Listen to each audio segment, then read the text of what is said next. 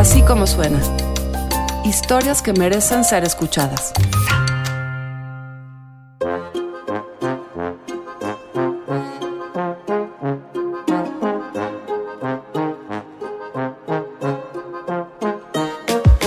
Esta es la historia de Marichuy, la primera mujer indígena candidata a la presidencia.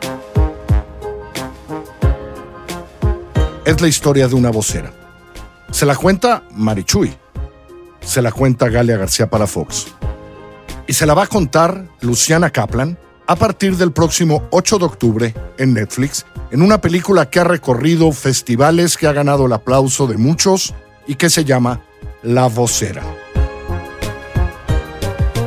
Esta pues es la historia de Marichuy, de la vocera, y un adelanto de lo que usted va a poder ver en sus pantallas en Netflix el próximo 8 de octubre.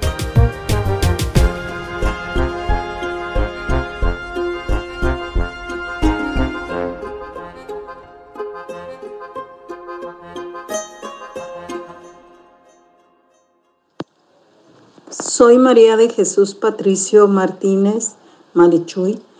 Soy médico tradicional y miembro del Consejo Indígena del Gobierno Congreso Nacional Indígena. Tiene 57 años, tres hijos, un marido y una clínica de salud. Es una mujer náhuatl de Jalisco, de esa zona despojada de la que escribió Juan Rulfo, donde el llano siempre ha estado en llamas. Fue la primera indígena candidata a presidenta de la República, la única que ha habido. Hace 10 días que recorre Europa. Viajará tres meses con 200 representantes de comunidades indígenas mexicanas, casi todos zapatistas. Estamos Carintia, Carintia creo que se llama, cerca de este, Austria. Nahua, del sur de Jalisco, y, este, pues soy médico tradicional, este, eh, mujer, madre, esposa, eh, pues sí. Hay técnicas propias pues que, que se han venido conservando y transmitiendo de generación en generación. Entonces, inicialmente, este, eso que nos heredan nuestras abuelas, tías, este, y lo otro es el compartir con otras comunidades que también eh, llevan a cabo lo que es la práctica de la medicina tradicional. Entonces hemos venido enriqueciendo ese saber con otros conocimientos y, y es como, este, sobre todo, este, por las necesidades de la comunidad en, en aquellos años, porque ya tiene más de 25 años que trabajamos lo que es la medicina tradicional de una comunidad que, que ha sido muy golpeada por, por este desarrollo que, que viene disfrazado, pues, y que viene despojando, este, una comunidad que, que ha venido batallando con toda eh, ese despojo de la tierra y de, y de los recursos naturales. No había médicos y había bastantes enfermos que con facilidad este pues se enfermaban y se morían y o tenían que salir fuera de la comunidad a, conseguir un doctor o una clínica y, y pues a veces no había dinero, no había dinero y el enfermarse era como dejar de comer una semana, endrogarse, este, eh, pedir prestado y, y dejar este, endosada o como se puede decir, este, a la tierra o la casa para que nos pudieran prestar un dinero. Entonces, pues fue la misma necesidad y, este, y ver que no contábamos con una clínica cerca o un doctor. Entonces, eh, pues eso me hace el pensar la importancia de poder reforzar lo que es la medicina tradicional y sobre todo tanta eh, medicina que teníamos en el campo. Mucha atención. Esto es Radio Zapata, la voz oficial del Frente Suroriental del EZLN. El primero de enero de 1994, cuando México despertó a un año nuevo con un levantamiento armado de comunidades indígenas en Chiapas, Marichuy tenía 30 años. despertó en su parte del país a reconocerse con los hombres y mujeres encapuchados que exigían respeto y dignidad para los pueblos originarios, y que no pedía nada más que trabajo, tierra, techo, alimentación, salud, educación, independencia, libertad, democracia, justicia, respeto. Cuando en el 94 que se da el levantamiento, pues fue así como un sacudir, había pobreza, este, las personas no tenían recurso para poderse atender, este, el no poder este, asistir a, escuelas, seguirse preparando más, este, pues no, no había esas condiciones y, yo veía cada vez más este, injusticias en la cuestión de la tierra y este y necesidades de la misma comunidad y yo veía que no había este algo parejo pues que había unos que sí tenían más y que otros tenían menos y que esos que tenían menos pues trabajaban mucho y yo decía bueno por qué si trabajan mucho no tienen pues y los otros que no trabajan casi pues cada vez más ricos yo decía cómo que ya viene la guerra verdad porque así lo manejaban y pues no, pues eran, este, hasta cuando ya estuvimos allá de cerca escuchando a los hermanos, porque cuando se levantaron sí fuimos, porque tuvieron la primera convención este, nacional y estuvimos, pues nos dimos cuenta que había hermanos indígenas que, que estaban viendo la situación igual que nosotros y que, y que era el momento pues tal vez de caminar juntos porque al estar ahí, este, vi que eran hermanos igual que nosotros, que nos parecíamos y que eh, los problemas se parecían y que pues era necesario eh, tener un espacio propio para seguirnos encontrando y seguir caminando juntos como indígenas pues que, que somos y que tenemos los mismos problemas. Para mí fue algo novedoso, fue cuando este, me di cuenta que así como en Tuxpan teníamos problemas, pues había otras comunidades. Y, y lo que más me animó es ver que ellos estaban, este, pues si nosotros estábamos mal, ellos estaban peor. Entonces como que eso este, me dio fuerza y dije, pues si ellos pudieron lograr lo que están haciendo y si están, su lucha es por todos y para todos, pues entonces, este, pues con más ánimo. Cuando bajamos de las montañas cargando nuestras mochilas a nuestros muertos a nuestra historia, venimos a la ciudad a buscar la patria,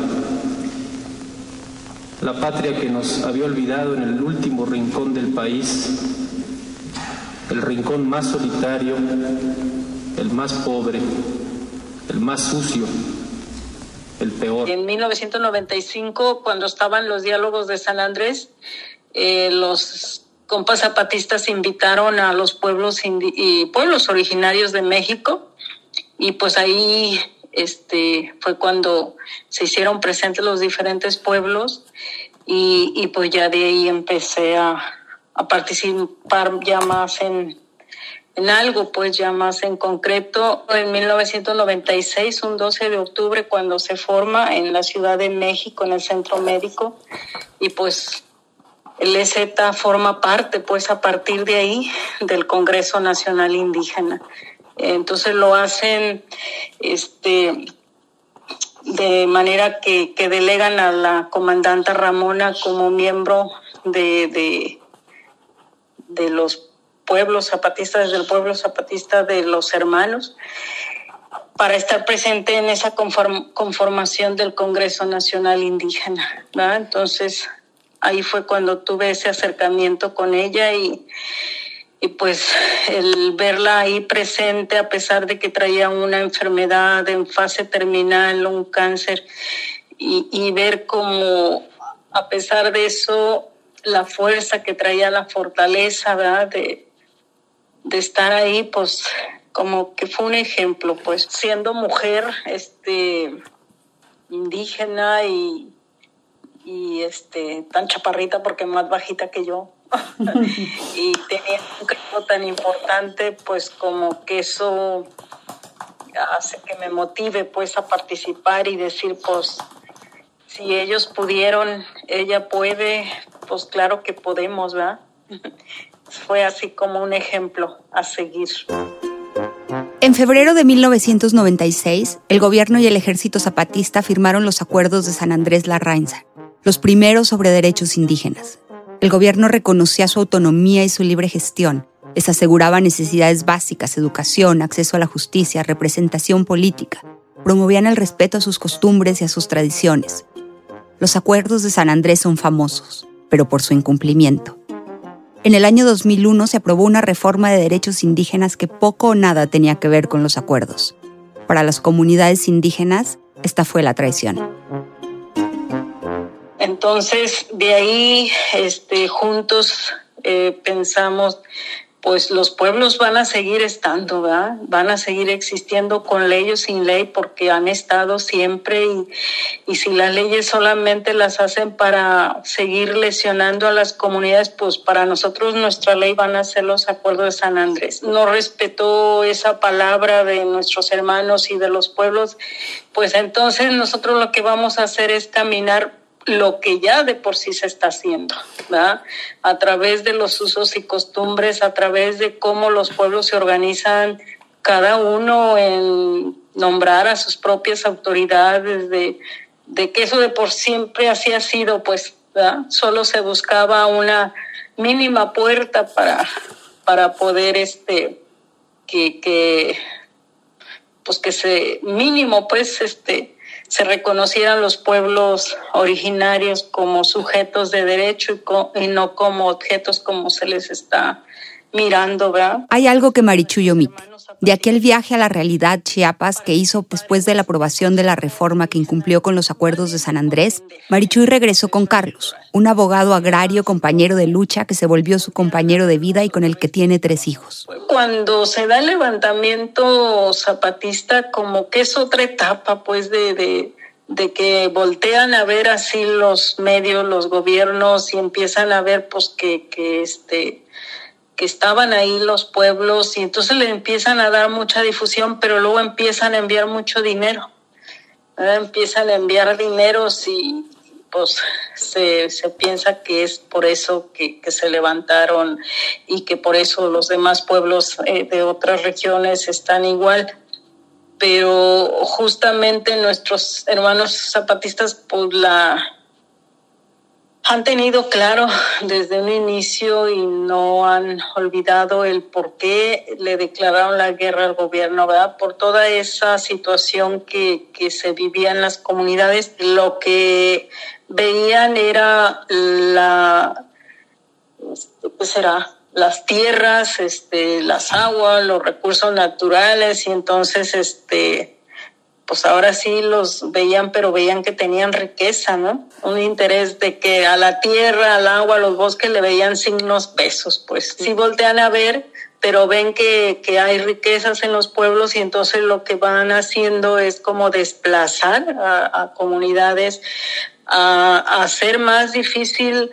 Eh, por ejemplo, los problemas agrarios se, se, se, se agudizaron porque este, pues de por sí años que tardan en resolver y, y pues lo que ocasionaban eso es confrontación en comunidades y este y bueno lo que decíamos es que lo hacen a propósito para de esa manera garantizan la introducción de la policía, del ejército, de la marina. En todo este caminar de 20 años, pues parecía como que sí, este, iba caminando, íbamos fortaleciendo porque de eso se trataba. Primero era como difundir el por qué se conforma el Congreso Nacional Indígena, eh, difundir al resto de las comunidades, porque este, luego eh, quien va, pues sí platica, pero como que hacía falta tener más asambleas más regionales para ir eh, platicando la importancia de de unificarnos, de organizarnos. Entre más pensábamos cómo, cómo salir adelante, como que cada vez era más difícil. Entonces, pues sí teníamos asambleas, teníamos este reuniones, pero no bastaba pues este los comunicados que, que se sacaban. Entonces, por eso la necesidad de, de participar en este proceso, como, como te decía, en este proceso electoral, que fue algo también difícil porque pues dijimos es que no vamos con los partidos, no vamos con la toma del poder, es algo que no. Entonces, pero era un tanto tomar sus mismas herramientas del poder para hacernos visibles y que voltearan a ver y, y decirles, pues aquí estamos, seguimos existiendo y, y, no es cierto que ya todo está bien. Y inicialmente se pensó en un consejo indígena de gobierno. Cuando se dijo, vamos a participar, pues adelante, vamos a consultar a las comunidades a ver qué dicen y entonces se consulta y se consulta 523 comunidades y, y ya dicen, pues sí, vamos a entrarle pero vamos a entrarle con un consejo indígena de gobierno, algo diferente, algo que no, algo colectivo, que no sea una persona la que llevemos arriba, ¿verdad? que sea algo colectivo. Entonces, como era algo colectivo, pues no, no se puede admitir un grupo que sea candidato, entonces tenía que ser una persona. Y, y este, y pues dijeron, este, vamos a, Igual también opinaron nuestros hermanos zapatistas y, dijeron, pues, mm, este, junto con el CNI, estamos convencidos de que tiene que ser una mujer la que, la que encabece. así fue como llegamos a conformar 150 concejales, hombres y mujeres, y ese fue el gran consejo. Y de ese, pues ya, este, pues llegó el tiempo de que se tenía que nombrar la quien encabezaría este, como vocera y pues fue una asamblea la que decide este, pues que yo participara como, como vocera, ¿verdad? Yo decía es que yo no voy a poder, pero yo estaba este, clara de lo que se buscaba y, dije, bueno, si creen que yo lo puedo desarrollar, pues adelante, ¿verdad? Y lo que me animó más, pues a que no iba a ser yo nada más, sino que íbamos a hacer un consejo. Sí, así fue el acuerdo y, y por eso no se entendía cómo tener, y era como el trabajo que teníamos que explicarles y nos decían, pero ¿cómo es que si llegan van a ser todos? Pocos lo entendieron. Marichuy no era una candidata, era la vocera del Consejo Indígena de Gobierno, el que de haber obtenido el triunfo habría gobernado el país. ¿Cómo que ahora los indígenas nos quieren gobernar, verdad? como si son una minoría. Entonces, este, pues decíamos, pues tenemos que lograr cosas imposibles, ¿verdad? La campaña de Marichuy fue en realidad una precampaña. Los aspirantes a la presidencia de la República que no estuvieran afiliados a un partido, los independientes, tenían que recolectar 866 mil firmas de electores para ser incluidos en la boleta. No completamos las firmas, este, nos faltaron bastantes, este, y bueno, por eso fuimos muy criticados de que, ah, vean, no, no lograron este, aparecer en la boleta. Pero mientras nos decían eso, pues nosotros acá estábamos analizando y viendo que lo que nos habíamos propuesto o lo que la Asamblea nos propuso, lo habíamos logrado y habíamos logrado este, esos objetivos que era salir, recorrer las diferentes comunidades y pueblos y escucharle los problemas y a la vez eh, platicar que tenemos que organizarnos de otra manera, de, de la importancia de mantener una organización fuerte desde abajo. Eran los propósitos, no era tanto llegar a, a ocupar la silla presidencial era invitar a que tenemos que organizarnos y no solamente pueblos, sino que era la invitación a, a colectivos, organizaciones, a quien considerara que, era necesario construir algo diferente. Lo que estamos hablando, pensando es en los jóvenes y en los niños,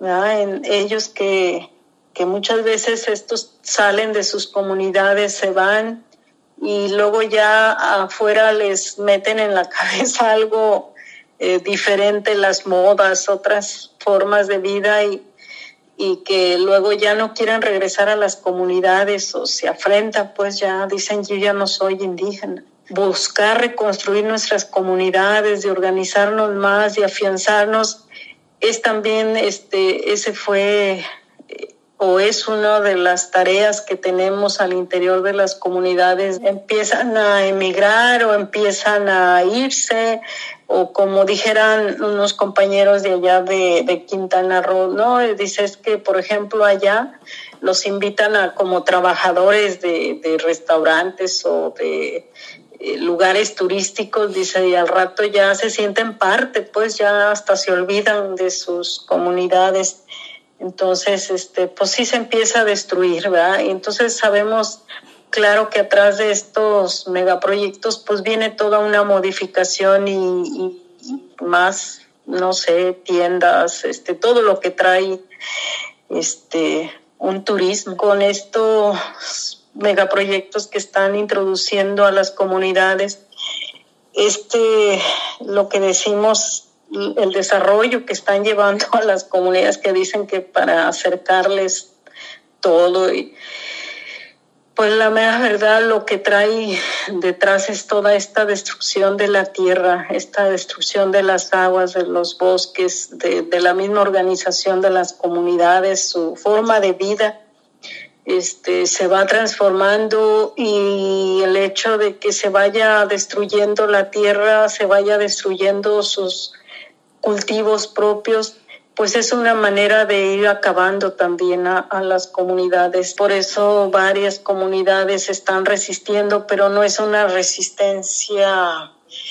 este, no es una resistencia que estén ahí parados y dejando que no pase, no, es una resistencia de que pues se están organizando, se están, este, eh, será poniendo de acuerdo de qué manera hacen unidad para poder enfrentar todos estos megaproyectos ¿verdad? que traen muerte solamente a las comunidades.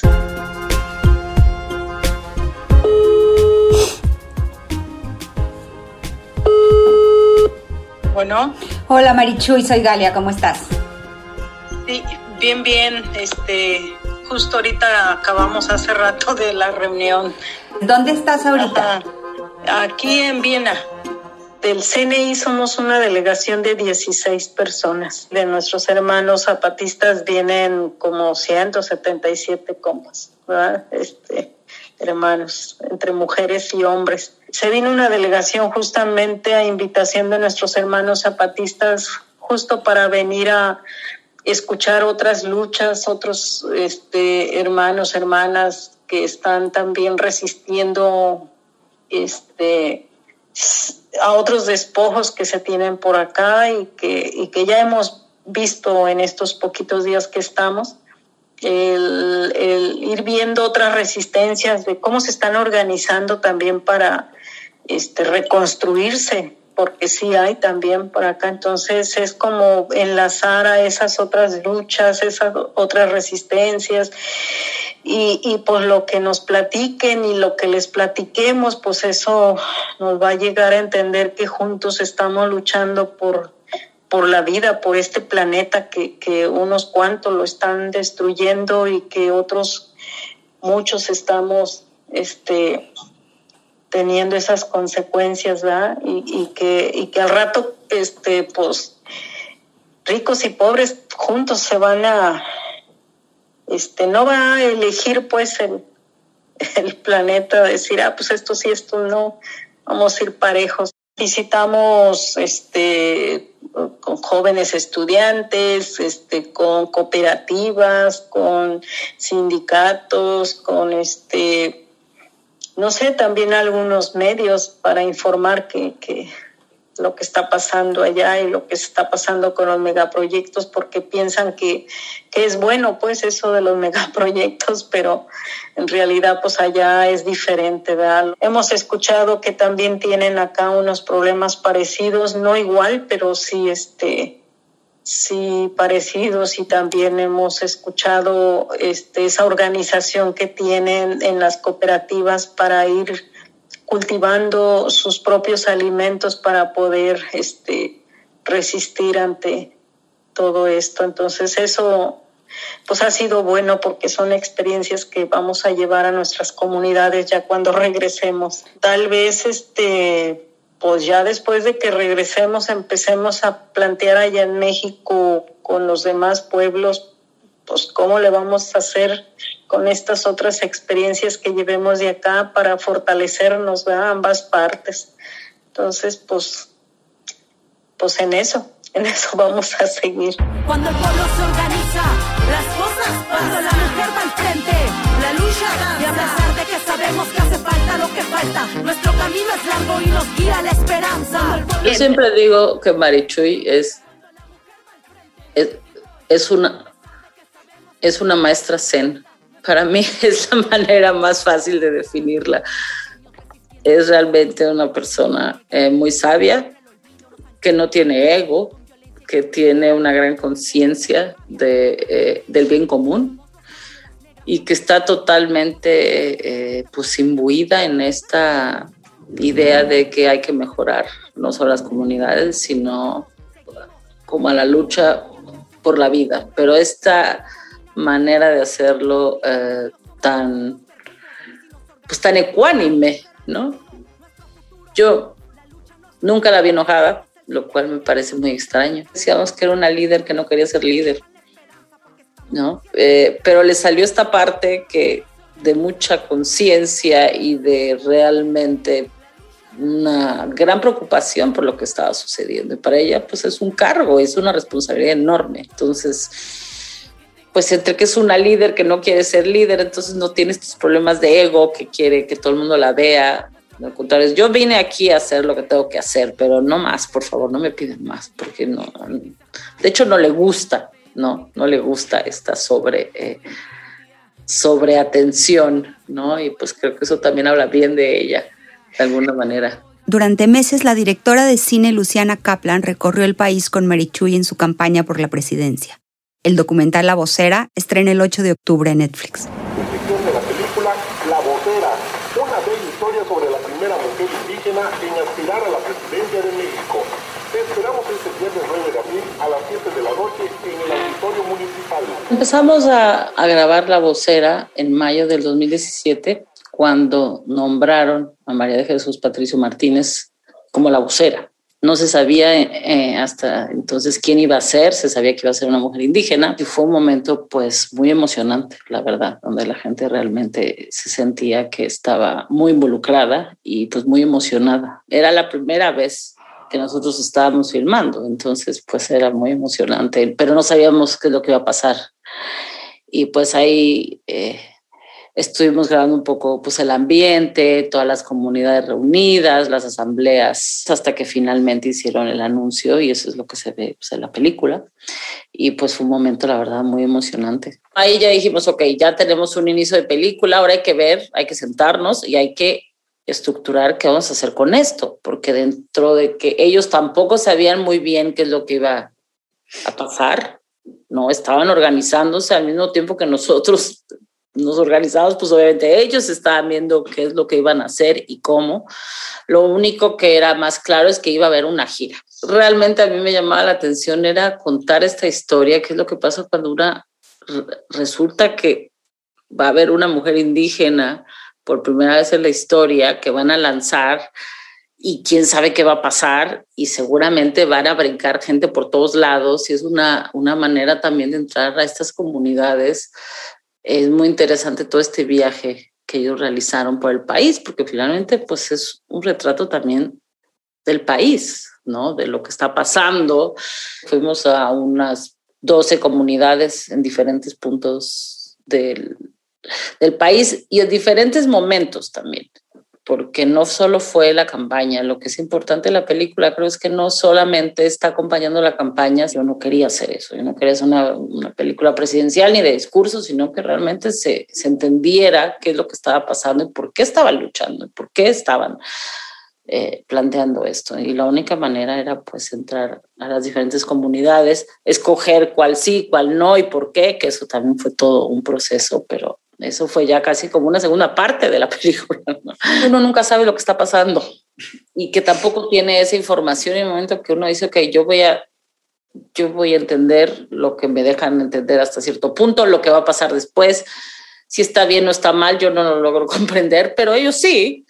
Entonces, pues uno va entendiendo en el camino, ah, claro, hicieron esto para que de alguna manera esto fuera visible y era importante. Y lo otro que a mí me parece importante, pues no es importante para ellos porque tienen otra visión. La película viajó por el país en una campaña de impacto organizada por la producción de La Vocera y el Congreso Nacional Indígena.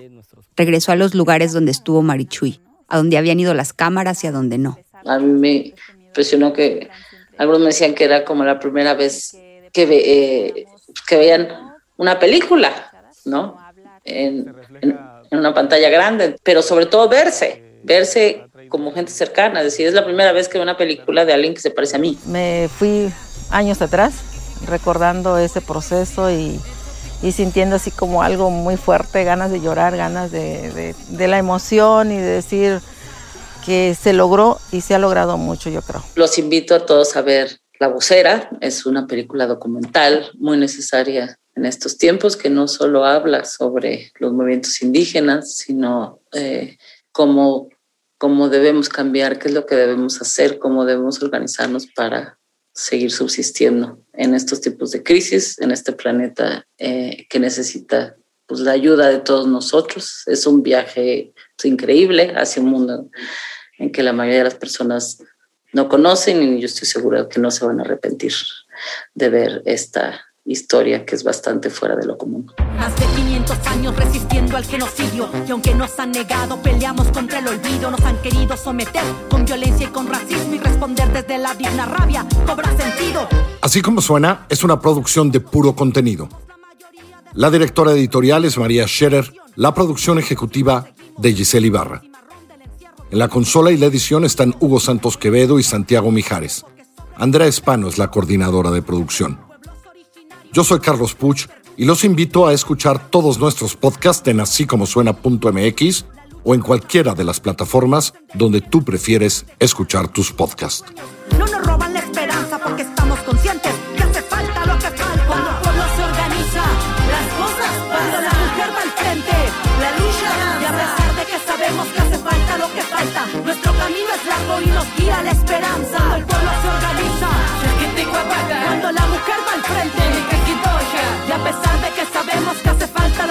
que nuestro camino es largo y nos guía la esperanza.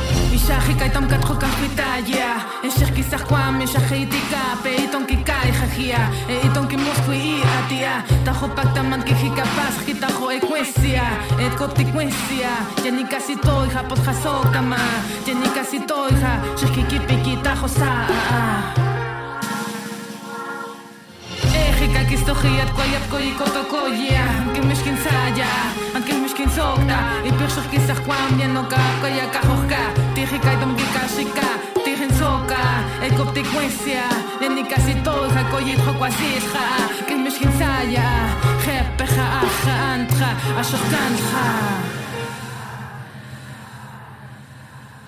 Falta lo que falta, tierra y libertad. Memoria, justicia y dignidad. Una vida libre de violencia, más equidad. Escribir nuestras historias cargadas de verdad. Falta lo que falta, esto no se acaba acá. Continúa el camino, ya no hay marcha atrás. Un mundo mejor es posible. Donde por nacer mujer no nos asesinen. La larga cuenta ha comenzado, llegado. La hora de los pueblos es ahora un llamado. Desde las propias ruinas del campo a las esquinas, faros ardientes que todo lo iluminan. Falta lo que falta, no nos quedaremos quietas. Somos las madres, las hijas, las nietas, las prietas. Desde las propias ruinas